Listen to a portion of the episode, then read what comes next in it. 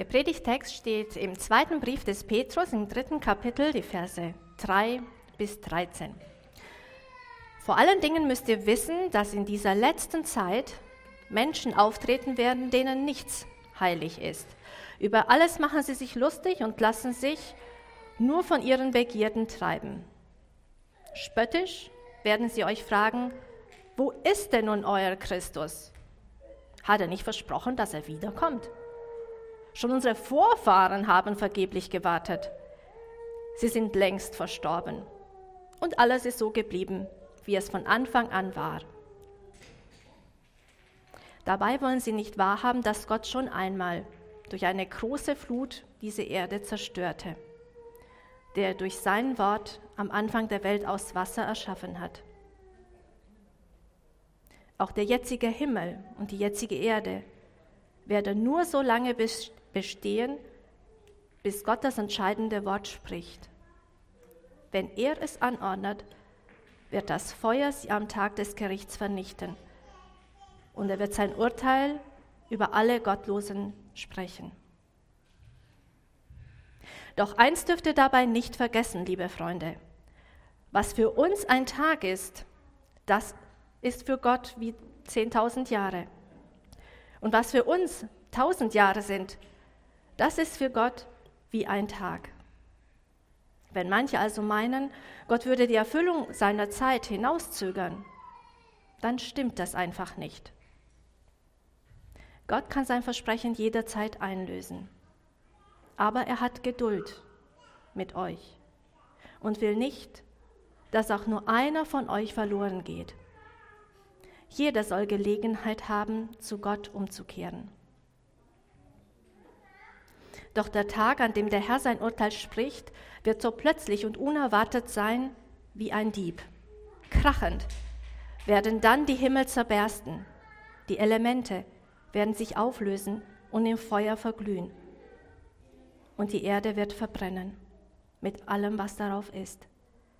Wenn aber alles in dieser Weise zugrunde gehen wird, müsst ihr euch erst recht darauf vorbereiten. Das heißt, ihr müsst ein Leben führen, das Gott gefällt und allein auf ihn ausgerichtet ist. So erwartet diesen Tag, an dem Gott kommt und tut alles dazu, dass er nicht mehr lange auf sich warten lässt. Dann werden die Himmel im Feuer verbrennen und die Elemente in der Glut zerschmelzen. Wir alle aber warten auf den neuen Himmel und die neue Erde, die Gott uns zugesagt hat. Wir warten auf diese neue Welt, in der endlich Gerechtigkeit herrscht. Ich bete noch. Lieber Vater, Lieber Sohn und Heiliger Geist, du bist hier mitten unter uns. Ich bitte dich, öffne uns unsere Ohren, unseren Geist und unser Herz für das, was du zu sagen hast. Schenke uns ein Herz für dein Wort und ein Wort für unser Herz. Amen. Das ist ein langer Text. Und ich werde auch nicht über alles, was hier drin steht, sprechen, aber lasst uns zusammen ein bisschen durch diesen Text gehen und schauen, was Gott für uns bereithält. Petrus spricht hier zu Christen, die verwirrt sind. Sie sind verwirrt durch Irrlehren, nennt man das, durch Menschen, die sie verbreitet haben. Diese Irrlehren, also etwas, was nicht der Wahrheit entspricht, die Jesus uns mitgegeben hat, die fallen auch deshalb auf fruchtbaren Boden, weil es tatsächlich eine gewisse Verunsicherung gab. Paulus zum Beispiel und auch die anderen Apostel waren sich sicher, dass alle, die an Jesus glauben, seine Wiederkunft und die Erneuerung dieser Welt noch erleben, bevor sie sterben. Naja, auch Jesus hat es schon gesagt. Er hat gesagt, dieses Geschlecht wird nicht vergehen, bis das alles eintritt. Im Matthäusevangelium hat er das gesagt. Er sagt auch, dass Himmel und Erde vergehen werden und dass nicht mal er selbst, nicht mal Jesus weiß, wann das geschieht. Paulus hatte den auferstandenen Jesus erlebt. Aber vermutlich hat er das auch ein bisschen so verstanden, weil er nicht ganz aus seiner jüdischen Tradition rauskam. Die, die, das jüdische Volk hat einen Messias erwartet, der auf der Stelle alles neu macht, die neue, eine neue Herrschaftsordnung herstellt, sie befreit von der römischen Besatzung. Etwas, was unmittelbar passiert. Jetzt hat er das ja schon mitgekriegt. Jesus ist gestorben, er ist wieder auferstanden, Paulus ist ihm begegnet. Aber scheinbar war dieses unsichtbare neue Reich und diese zukünftige Wiederkunft und neue Gestaltung der Welt noch nicht ganz durchgedrungen bei ihm.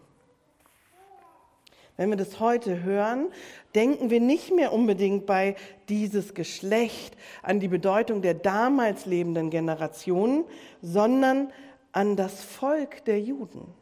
Das jüdische Volk wird bestehen, bis Jesus wiederkommt. Okay, tatsächlich geschah es also nicht, dass Jesus so schnell wiederkam. Immer mehr Menschen in diesen ganz jungen Gemeinden starben, aber Jesus war noch nicht sichtbar wiedergekommen. Paulus, Petrus und die anderen Apostel, Achtung, hatten sich geirrt. Wir sind also in guter Gesellschaft, falls uns das mal passiert. Falls wir mal etwas anders verstanden haben oder etwas nicht so gekommen ist, wie wir uns das dachten. Ich muss sagen, mich erleichtert das sehr. Wir dürfen uns irren und wir dürfen wachsen. Natürlich könnten wir jetzt auch alles über den Haufen werfen und sagen, also wenn das nicht so war, dann kann auch alles andere nicht mehr stimmen. Oder wie im Fall, was in diesem Text hier zugrunde liegt, sagen diese Irrlehrer, Jesus kommt nicht wieder. Jesus kommt nicht wieder. Ihr habt es doch mitgekriegt, er kommt nicht. Die Apostel erzählen euch das, damit ihr schön, brav, ein artiges Leben führt. Aber eigentlich müsst ihr das gar nicht. Es reicht, wenn ihr das erkannt habt, Jesus ist hier da und äh, dann könnt ihr eigentlich leben, wie ihr wollt. Das waren wohl ungefähr so die Argumente, die die Irrlehrer damals hatten. Oder sie sagten auch sowas wie, ist doch alles wie immer. Sogar unsere Vorfahren, die Alten oder wie man vielleicht heute sagen würde, die ewig Gestrigen. Sie haben das doch auch schon geglaubt und nichts ist passiert. Nichts. Wann kommt er denn nun? Wann macht er denn jetzt alles neu? Habt ihr das auch schon mal gedacht vielleicht? Wann denn nun? 2000 Jahre, meine Güte. Oder hat es schon mal jemand zu euch gesagt, wo ist er denn jetzt? Wo wird denn hier alles neu? Dieses ganze Schöne, wo ist denn das jetzt? Immer der gleiche Mist. Guckt euch doch diese Welt an. Mit ihrem Krieg, mit ihrer Ausbeutung, mit der himmelschreienden Ungerechtigkeit, der Zerstörung der Umwelt aus Habgier oder Gleichgültigkeit, die ganzen Krankheiten und das Leid. Wir sehen es doch deutlich, vor unseren Augen, wir sehen es doch. Nichts ändert sich, da ist kein Gott. Da ist niemand, der etwas zum Besseren wendet. Ist das so? Petrus sagt an dieser Stelle ganz klar, nein, so ist es nicht. Sie, die das sagen, die wollen einfach nur nicht anerkennen, dass Gott alles in seiner Hand hält. Der Gott, das hat er ganz drastisch geschildert, der diese Welt geschaffen hat, der sie von Anfang in der Hand hält, der sie auch schon mal wieder vernichtet hat, damals bei der Sintflut. Hier, ihr wisst das mit Noah und der Arche und so. Es bleibt dabei. Er wird es erneuern und zwar dann, wenn er es sagt. Und es bleibt dabei, Jesus wird kommen. Wir wissen nicht, wann das ist. Und was machen wir in dieser Zwischenzeit? Wir leben so, wie Jesus uns das schon gesagt hat. Er hat gesagt, trachtet zuerst nach dem Reich Gottes. Bringt das Reich Gottes auf diese Welt. Liebt Gott von ganzem Herzen, von ganzer Seele und mit aller Kraft. Liebt euren Nächsten wie euch selbst. Und erzählt allen, dass Gott euch aus Liebe, aus der Sünde und vor dem Tod gerettet hat durch das Kreuz. Ich finde, wir haben genug zu tun, oder? Es gilt also an dieser Stelle festzuhalten festzuhalten an dem Glauben, zu reifen, sich zu entwickeln, zu wachsen, zu wachsen in der Erkenntnis und der Bedeutung dessen, was Gott für unser Leben bedeutet. So wie Paulus, Petrus und die anderen Apostel und die Christen damals das auch getan haben. In Epheser 3, da könnt ihr vielleicht noch mal nachlesen, da betet Paulus für alle Christen. Und da sagt es auch, wir sollen wachsen. Wir sollen wachsen in der Erkenntnis von dem Ausmaß von Gottes Liebe. Also ich brauche da noch Zeit für. Das dauert so seine Zeit. Keine Sorge, ich werde auch an dieser Stelle jetzt nicht erzählen, was wir alles tun müssen und wie sich das so anfühlt und wie sich vernünftig gehört, wie wir hier leben sollen und so. Da legen wir heute keinen Fokus drauf. Aber trotzdem erkenne ich hier deutlich einen Appell von Petrus. Schaut auf euer Leben mit Gott. Bleibt mit ihm in Verbindung. Diese Veränderung wird in und an euch sichtbar. Haltet an der Wahrheit fest. Ja, erstmal ist diese Welt immer noch eine gefallene Welt. Eine verunstaltete. Eine, wie sie Gott sich nicht ursprünglich gedacht hat.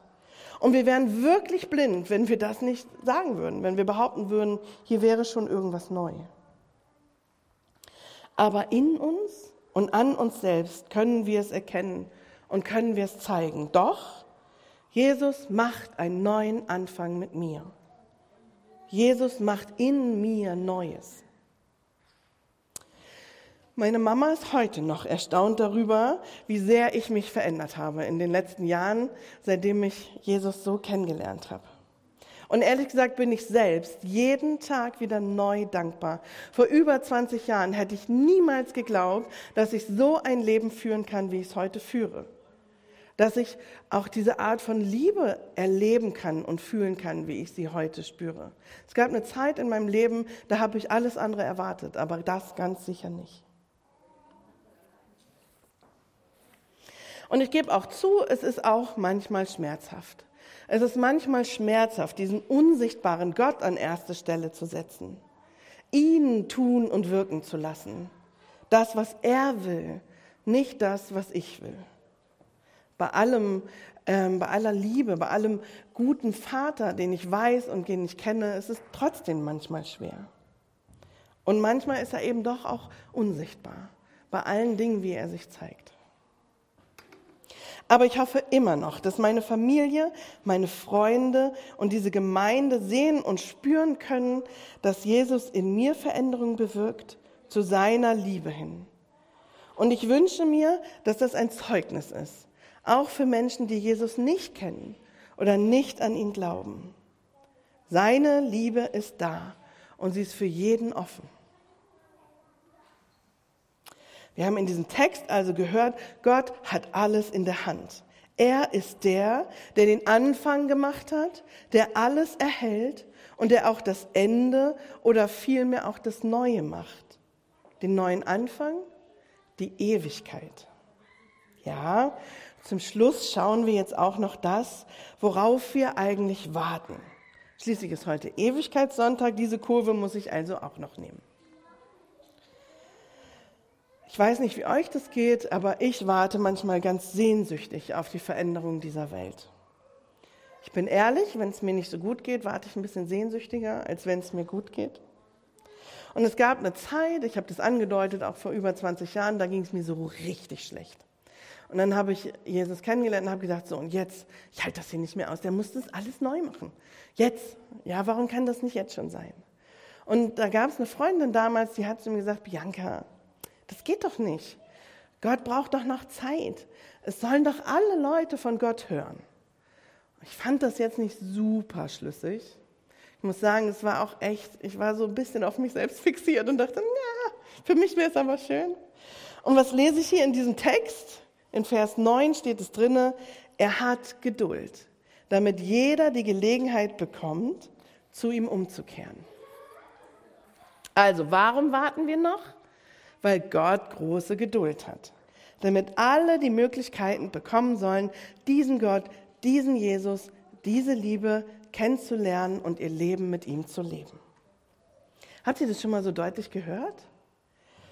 So ganz deutlich war es mir noch nicht bis jetzt. Also, was können wir also tun, wenn wir uns so sehr nach seiner Wiederkunft sehen? Wir können alles dafür tun, dass jeder Mensch eine Chance bekommt, ihn kennenzulernen. Denn wenn das passiert ist, wenn sie sehen konnten von, und hören konnten von seiner Liebe, von seiner Gegenwart und seinem Wunsch, mit uns zusammen zu sein, dann kommt er wieder. Also, Wir könnten diese Zeit füllen und eifrig Menschen davon erzählen. Je mehr wir das tun, desto schneller kommt er wieder. Naja, gut, ist jetzt nicht ganz so ernst gemeint. Dieser Gedanke ist auch wieder ziemlich egoistisch. Leider gehöre ich zu den Menschen, die das so gerne haben, wenn für sie auch noch was dabei rausspringt. Aber ich finde, man kann ja mal drüber nachdenken. Wir warten also auf den neuen Himmel und die neue Erde. Wie lange? Wir wissen es nicht. Elisabeth hat es vorgelesen, was für uns ein Tag ist, ist für Gott wie tausend Jahre.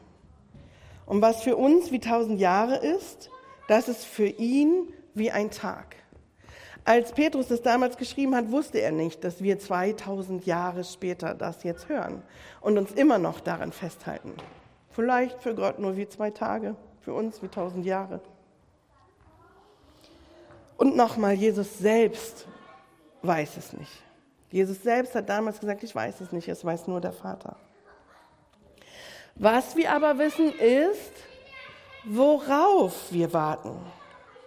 Im letzten Buch der Bibel, in der Offenbarung, steht es. Dann sah ich einen neuen Himmel und eine neue Erde. Denn der vorige Himmel und die vorige Erde waren vergangen. Und auch das Meer war nicht mehr da.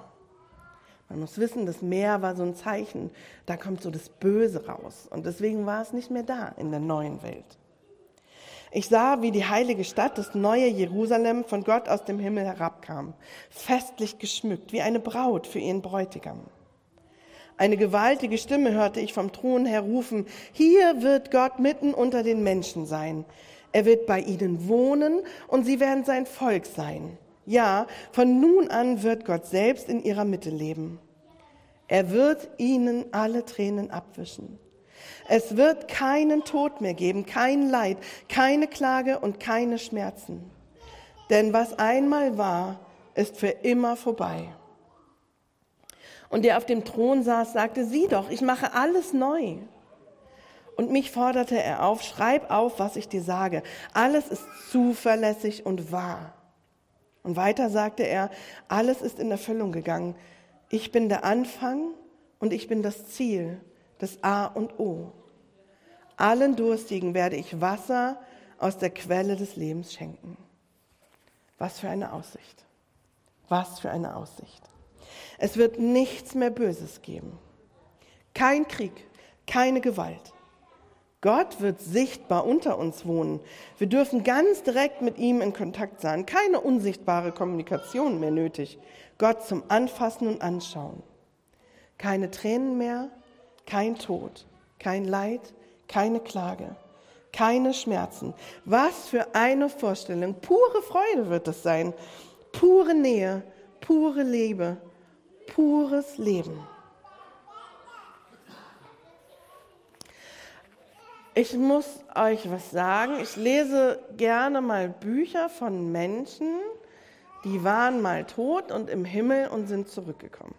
Da gibt es einige. Ich finde auch immer wieder neue. Und ähm, was mich daran so fasziniert, ist tatsächlich, dass die meisten von ihnen was sehr, sehr Ähnliches beschreiben. Mich be beeindruckt, wie sie beschreiben, wie sie sich fühlen. Endlich zu Hause vollkommen erfüllt von Liebe und Frieden, keine Fragen mehr. Und die Farben, sie sind alle so strahlend und wunderschön.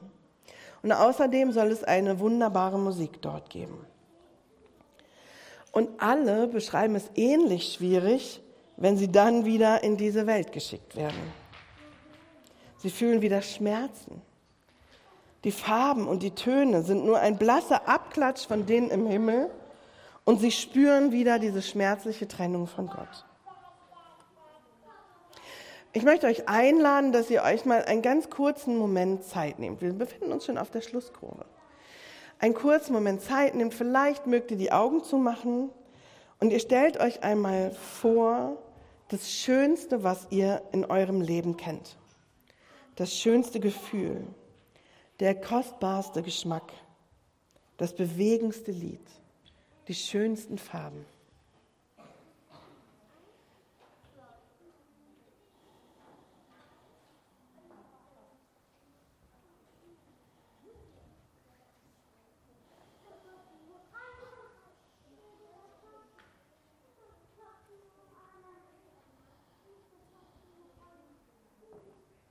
Okay. Haltet das noch einen, einen Augenblick fest und kommt wieder hierher. Und jetzt stellt euch vor, dass das, was ihr gerade in euch gefühlt und gelebt und geschmeckt und gehört habt, das ist nur ein blasser Schatten dessen, was Gott für uns bereithält. Wie ist es nun also? Wir haben den Blick auf die neue Welt gerichtet, die Ewigkeit mit ihrer, ihrer unaussprechlichen Freude und Erfüllung. Aber wir sind voll und ganz hier im Leben, mit Gottes Geist und Kraft, in enger und fester Beziehung zu ihm, um seine Liebe und Gegenwart auf andere überfließen zu lassen und durchzustehen, was diese Welt uns zumutet. Und wenn ihr damit übereinstimmt, dann dürft ihr gerne sagen, Amen.